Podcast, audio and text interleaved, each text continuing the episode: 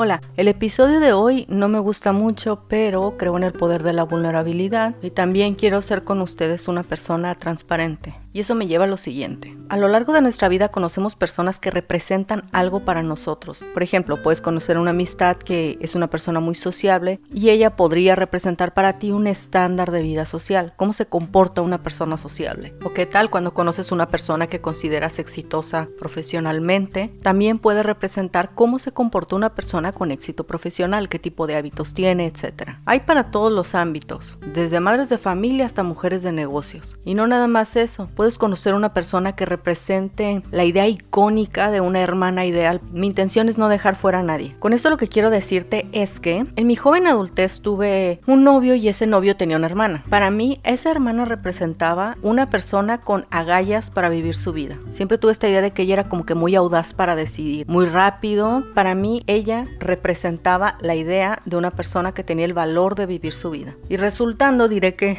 tuve pesadillas, pero era más bien la soñé. Y el simple hecho de haberla soñado, como que si me despertó otra vez la idea de que yo siempre creí que ella era una persona con agallas. Somos seres humanos y automáticamente me empecé a comparar. Y no me gustó. Era como si ella estuviera muy por delante de mí. De las cosas que quiero, ¿no? Obviamente. Sin embargo, no sé qué fue de ella. Pero a veces cuando uno tiende a comparar, no comparas todo completo. No eres justo en tus comparaciones. Y después comencé a pensar, a ver, ¿qué es lo que está sucediendo? Me di cuenta que ella provenía de una familia con padres casados, yo no. Ella era la única mujer entre tres hermanos, en mi casa somos tres mujeres. Tan solo esos factores ya hacen que la mentalidad de una persona sea diferente. Está comprobado que la forma en cómo empezamos a vivir nuestra vida en nuestra niñez, en nuestra adolescencia, tiene todo que ver con la adultez. Mi punto es que una comparación entre ella y yo era completamente imposible. Ella tenía esta imagen de chica ruda que hace lo que quiera y yo no, mi imagen era más bien la señorita que espera que le abran la puerta del carro. O sea, de entrada nuestras visiones eran diferentes. ¿Cómo es posible que quepa una comparación? Y realmente no cabe. Me di cuenta que lo que me hacía pensar que ella había tenido agallas y yo no, claro, estoy comparando el pasado de ella con mi presente, era que yo sentía que no había alcanzado cosas que quería. Y también me doy cuenta que hay otros tipos de personalidad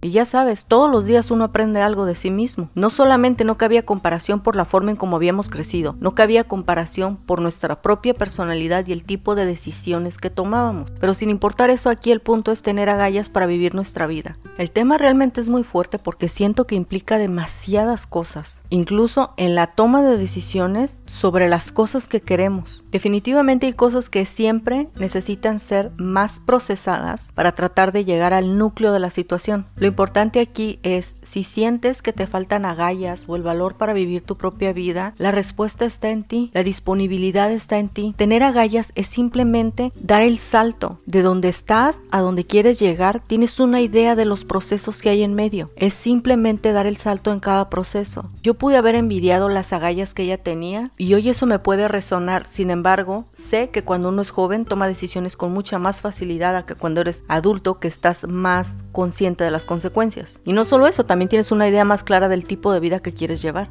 En el transcurso del día hube sentido que en mi vida me había hecho falta tener agallas para vivirla más a plenitud y después supe que estaba dejando de lado todas las cosas que había avanzado, todas las cosas que no parecía que iban a estar en mi camino y sin embargo hoy las tengo, cosas por las que he peleado y perseverado y sobre todo alcanzado. A veces tendemos a mirar la vida de otras personas, a creer que ellos la tienen más fácil que nosotros, tal vez por el tipo de personalidad, pero ¿qué hay de donde estamos ahora? Para llegar a donde estamos también debimos haber tenido agallas. A veces se nos olvida y nos acostumbramos a las victorias que hemos tenido. Sin embargo, esas victorias también cuentan. Tuvieron su proceso de pensamiento, su toma de decisiones y al final la ejecución. Y recuerda que las cosas más sencillas son las que más valen. Las cosas que no tienen que ver con el trabajo, sino con cómo estás impactando la vida de las personas que te rodean, no nada más las de tu familia y tus amistades. Es momento de pensar de dónde vienes y a dónde has llegado. No todos son grandes éxitos, pero todos cuentan Recuerda, hay cosas que tú tienes que otras personas quieren. Lo mejor es que todo está en nosotros, está en nuestra disposición. A veces quisiéramos poderle echar la culpa a alguien acerca de las cosas que no hemos alcanzado. A veces es muy duro vernos y darnos cuenta que decidimos mal. Y para esto simplemente dos respuestas. Primero, la disponibilidad de cambiar está solo en ti. Y la segunda, no tomes por menos hasta dónde has llegado. No te acostumbres a los éxitos que has tenido porque tuvieron su esfuerzo y también tuvieron su recompensa. Nos vemos la próxima.